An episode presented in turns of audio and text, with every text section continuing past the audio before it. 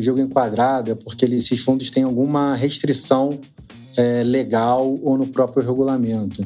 O grande diferencial é que nós aprendemos a sintetizar as nossas estratégias de investimentos de acordo com cada uma dessas restrições.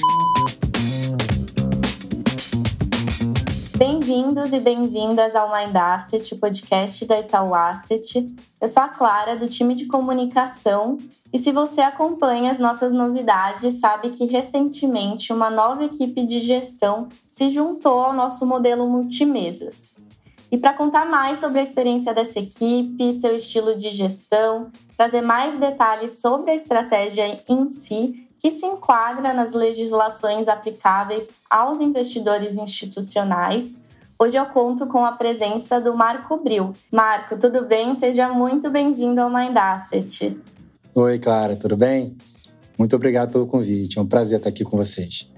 Legal. Bom, então queria começar falando mais sobre a sua experiência e a do time como um todo, né? Conta mais sobre o background de vocês. Vocês vieram da Petros, que é o fundo de pensão da Petrobras, para se juntar aqui ao nosso Multimesas na Itaú Asset. Então, conta aqui para a gente como é que foi é, esse movimento. Então, bom, falando um pouco do meu histórico, eu sou engenheiro eletrônico de computação, formado na UFRJ. Caí por acaso no mercado financeiro. Eu entrei para fazer um projeto de BI, que é Business Intelligence, dentro do, do banco BBM, lá em 2008. É, era, uma, era um estudo né, para, para o banco atrair novos clientes, fazer novos créditos, mas com a grande crise de 2008, logo estoparam esse, esse processo. Eu fui realocado numa área que aí sim começou a me despertar o interesse no mercado financeiro, que foi na área de derivativos de crédito. Então, desde lá, eu comecei a navegar em diversas áreas dentro do banco, onde eu terminei dentro da gestão, dentro na Asset, na atual Bahia Asset, fazendo juros com, com o time que compunha na época. Falando um pouco dessa experiência mais recente que você citou da Petros, entrei em 2018, era a ideia começar uma gestão mais ativa dentro da fundação, uma gestão dentro de fundos, era para aprimorar a gestão e o próprio research da casa é, eu entrei para começar um fundo macro, multimercado, multiregião. Começamos com um patrimônio de 700 milhões e ao longo dos anos é, chegou a ter 6 bi de patrimônio. É, ao longo do tempo, a gente foi reforçando o time. É o time que eu trouxe aqui para o Itaú. É, o time trabalha junto há quase cinco anos e com formações bem diferentes entre si. Tem desde uma pessoa que tem uma ótima formação de, de moedas, de operar volatilidade, até, um gestor, até o gestor de equity que faz uma análise bem detalhada bottom-up. Legal, Marco. Então, você já tem todo esse entrosamento aí de anos em equipe, um track record né, consolidado também. Mas o que de fato atraiu o time, você a entrarem aqui no projeto do Multimesas? O que, que chamou mais atenção para toparem vir para Itaú Asset? E aí até queria ir um pouquinho além e entender quais têm sido as suas primeiras impressões aqui dentro também. É, nós enxergávamos uma lacuna enorme no mercado, na oferta de fundos multimercados. Né? Dentro do Funds of Funds da Petros, eles tinham alguma dificuldade de, de investir nesse produto enquadrado. Era o produto que a gente tocava na fundação e não existia produtos similares com retornos consistentes ao longo dos anos. Vindo para o Itaú, que é uma marca enorme dentro do Brasil e teria uma penetração em todos os principais fundos de pensão e seguradoras e perfis parecidos, foi um grande diferencial. Fora essa parte, o Itaú nos fornece um, um, time macro enorme por trás, liderado pelo Thomas. São quase 20 economistas, entre eles economistas que ficam dedicados a alguma região e cientistas de dados com a parte quântica por trás. Isso nos dá um, uma oportunidade de estudar com mais detalhes novas regiões que a gente não tinha braço dentro da Petros. Certo, legal. E aí você mencionou um termo aqui, né? O termo enquadrado. Eu acho que os nossos ouvintes não, não são todos que são familiarizados né, com essa terminologia, então queria que você falasse um pouco mais sobre as particularidades desse enquadramento né, da legislação para investidores institucionais.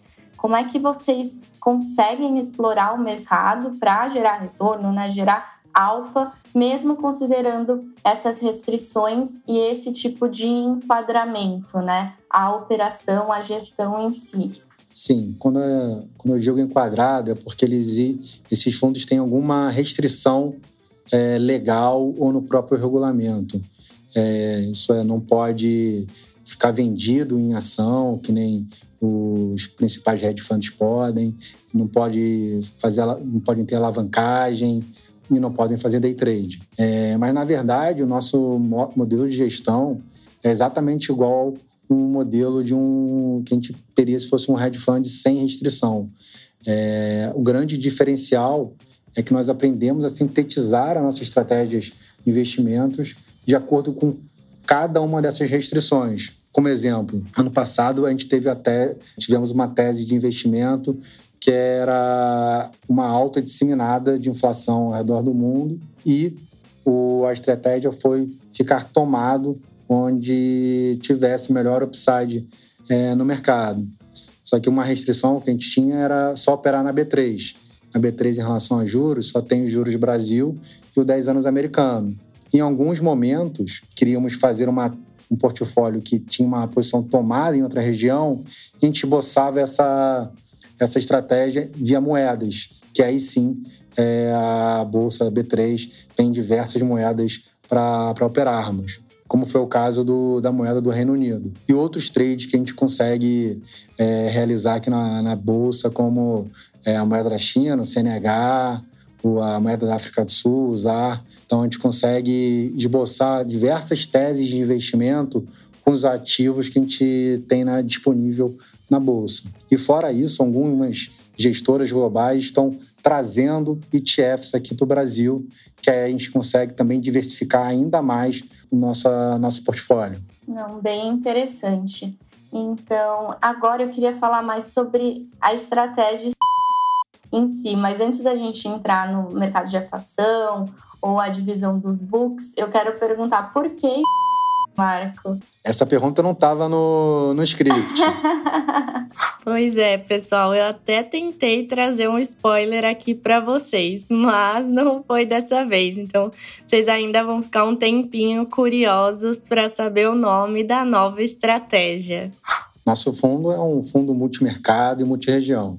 Isto é, podemos operar qualquer classe de ativo, juros, moedas e ações, em qualquer região. É, a principal restrição é que o ativo tenha na B3, que é a Bolsa de Valores aqui do Brasil. É, nós dividimos o fundo em três grandes books, com pelo menos um gestor dedicado a esse book, um book de moedas, um book de juros e o terceiro book de ações. E um dos nossos diferenciais é o modelo de avaliação do time. Os gestores não são avaliados de acordo com apenas o seu book, mas sim pela geração de ideias para o fundo como um todo. Isso coloca todos os gestores no mesmo barco e enriquece nossas discussões, né? Não existe obrigatoriedade de, de um gestor estar correndo um risco, sendo que a classe dele não é a mais interessante naquele momento. Uhum. E como é que funciona na prática? Você falou aqui das discussões né, em conjunto. Como é que funciona na prática o processo de investimento de vocês? Sim, nosso processo de investimento é baseado em três pilares: cenário, técnico e instrumento. Cenário é onde gastamos maior parte do nosso, nosso tempo discutindo os diversos cenários para cada tese de investimento e é um processo contínuo, onde todo dia a gente reavalia nossas ideias e convicções, dado, dado cada fato que acontece, cada notícia que a gente é, leia. O técnico, é, dado o cenário e a tese de investimentos, verificamos o position do mercado, o fluxo, liquidez, eventos que possam afetar essa tese de investimento. Por fim, dado o nosso cenário e o técnico, verificamos o melhor instrumento para esboçar essa tese de investimento, inclusive pensando nos fundos com maiores restrições de geografia e ativos, que nem os fundos enquadrados que eu citei no início. E aí, Marco, falando da equipe em si, são cinco né, pessoas na gestão, incluindo você aqui como gestor é, líder. Você e mais cinco, né? Certo? Então, como que, como que vocês estão estruturados internamente para cobrir os mercados? Perfeito. Nosso time é composto por seis profissionais totalmente focados na gestão. Porque aqui dentro da estrutura multimesas do Itaú, a gente tem total suporte de um, de um time de back, middle, compliance, que nos deixa livre para gastarmos nossa energia com a gestão. E além disso, tem um time macro, que nem eu citei, do Thomas, que nos ajuda com todas as áreas que a gente tem interesse de, de esboçar alguma tese de investimento. E dentro do time, é, tem o Daniel Santamarinha, é, que fica responsável pelo book de moedas, o Rafael Ribas, que é responsável pelo book de equity, que faz tanto análise bottom-up de empresa, como tentar sintetizar um cenário macro dentro de algum setor, seja da Bolsa do Brasil ou dos Estados Unidos ou qualquer região que a gente venha ter interesse. Guilherme Baran, que fica com juros. Conrado, que é nosso estrategista, economista, ele consegue fazer um olhada enorme das nossas discussões diárias com o time do Thomas. E o Lucas, que é responsável pelas operações do dia a dia. Bom, legal, Marco. Então deu para entender um pouco aqui, né? A gente passou pela experiência, tanto a sua quanto da equipe como um todo, a estratégia, os seus diferenciais, como que vocês conseguem se posicionar considerando todo o enquadramento, o estrutural do time, processo de gestão também. Mas agora eu queria falar um pouco mais sobre mercado. Então, queria explorar a visão de vocês para os mercados globais, o que, que vocês estão vendo aqui, identificando de risco, de oportunidade para o cenário à frente. Então, para contextualizar um pouco a nossa cabeça atual de mercado, só lembrar um pouco da história que a gente vem pós-pandemia, né? Então, desde o início da reabertura das economias em 2021, enxergamos um cenário inflacionário em diversas economias, dado todo o fiscal, monetário e gargalos da própria economia. Então, a, a principal tese que navegamos no final de 21 e 22 foi um, uma alta de juros em diversos países. Então, conforme eu, eu expliquei o processo de investimento, o cenário macro grosso foi esse. Então, a gente buscou os melhores instrumentos para esboçar essa tese. Ficamos parte do, de 2021 tomados em juros no Brasil. É, em 2022, tomamos juros americanos, navegamos entre tomada em juros americanos e o short S&P, porque era a principal consequência desse juros mais alto nos Estados Unidos. Então a narrativa foi muito clara para a gente de uma inflação mais forte, uns juros mais fortes afetando os mercados. É, agora, em 2023, a gente já vê uma reversão dessa, dessa, dessa narrativa, com a política monetária chegando no seu topo, primeiro na América Latina, que foram os primeiros países que subiram juros. Agora, no segundo momento, os Estados Unidos está chegando no, no final do ciclo de política monetária, em alguns outros países mais, mais ainda para frente, como o Reino Unido, a Europa. Então, o, grande momento que a gente está procurando é o aplicar juros em algumas nas economias. A gente começou um processo aplicado no Brasil, já zeramos por conta de algumas questões de, de fiscal, político. Um outro momento vai ser quando o Fed parar de subir os juros. É, vai gerar, na nossa opinião, um, um dólar mais fraco, onde as principais moedas com carrego alto podem se beneficiar. É, e o mais interessante que a gente ainda vai ver a, a reação que o processo de, de aperto de política monetária foi muito forte e muito rápido, sem paralelos na história. Então, provavelmente a gente vai ver algumas questões de inflação, atividade para frente. Então, nosso principal, nossa principal tese de investimento atual é encontrar os melhor, as melhores regiões para aplicar juros. Certo, Marco. E agora falando de, depois do, do overview global aqui, eu também queria entrar no mercado local, falando sobre Brasil. Como é que está a cabeça de vocês e o que vocês têm visto aqui para posicionamento, seja em juros, em renda variável? Como é que vocês estão fazendo essa balança aqui? Então, no Brasil, a, a narrativa seria muito parecida se a gente não tivesse essas questões fiscais e políticas com possivelmente mudar a meta de inflação. Então, a gente está olhando a parte de juros com, com, a, com o interesse de montar posições aplicadas, mas navegando nessa questão é, fiscal e política junto.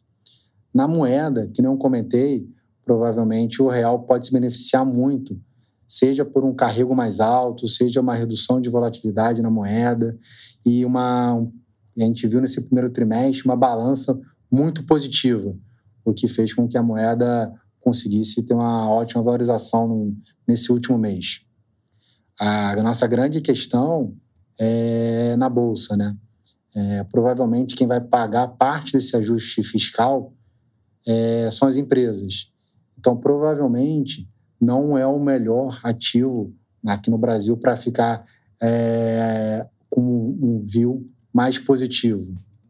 E que nem eu comentei inicialmente, é, como a gente divide nossos books, nossas avaliações, o gestor de equity não precisa ficar correndo atrás de uma posição comprada em bolsa quando a gente estiver achando que os juros vai fechar. A gente fica sempre investido no, no melhor instrumento. Se acontecer isso, de fato, vai ser um fechamento de juros. E só lembrando é, que a gente não tem nenhuma obrigatoriedade de estar com uma posição comprada nesses mercados aqui no Brasil. É, que nem aconteceu no, em 2022, onde um, dos principais fatores de resultado para a nossa gestão foi ficar vendido na bolsa aqui no Brasil. Ficamos vendidos no Ibovespa, no, no derivativo, no futuro. Em alguns momentos, a gente tinha até realmente umas posições esboçando alguma parte mais técnica de empresa. Dado que a gente não pode, por regulamento, fazer um, uma venda no papel, a gente esboçava essa, essa tese comprando puts.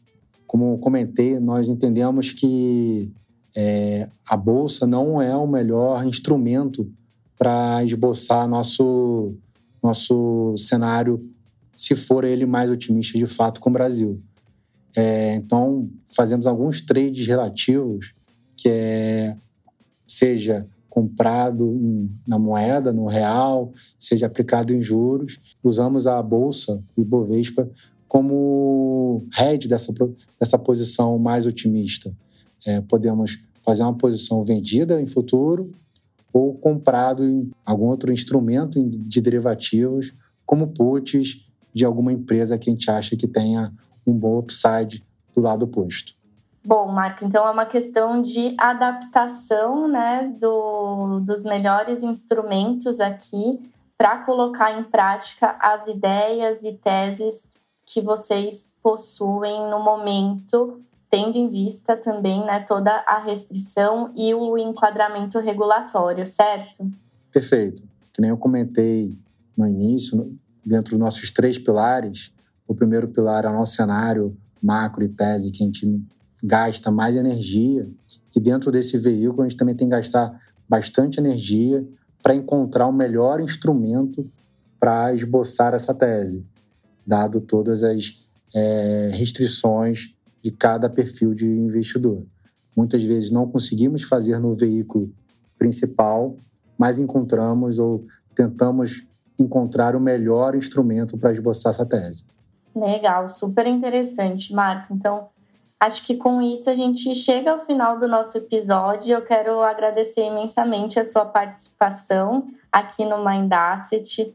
Foi bem legal entender mais sobre a estratégia, sobre o mundo enquadrado e como que vocês conseguem adaptar às circunstâncias, né, aos instrumentos e colocar em prática sempre em busca aqui de um retorno consistente para o investidor. Então, obrigada por dividir todo, todo esse contexto aqui com a, com a gente.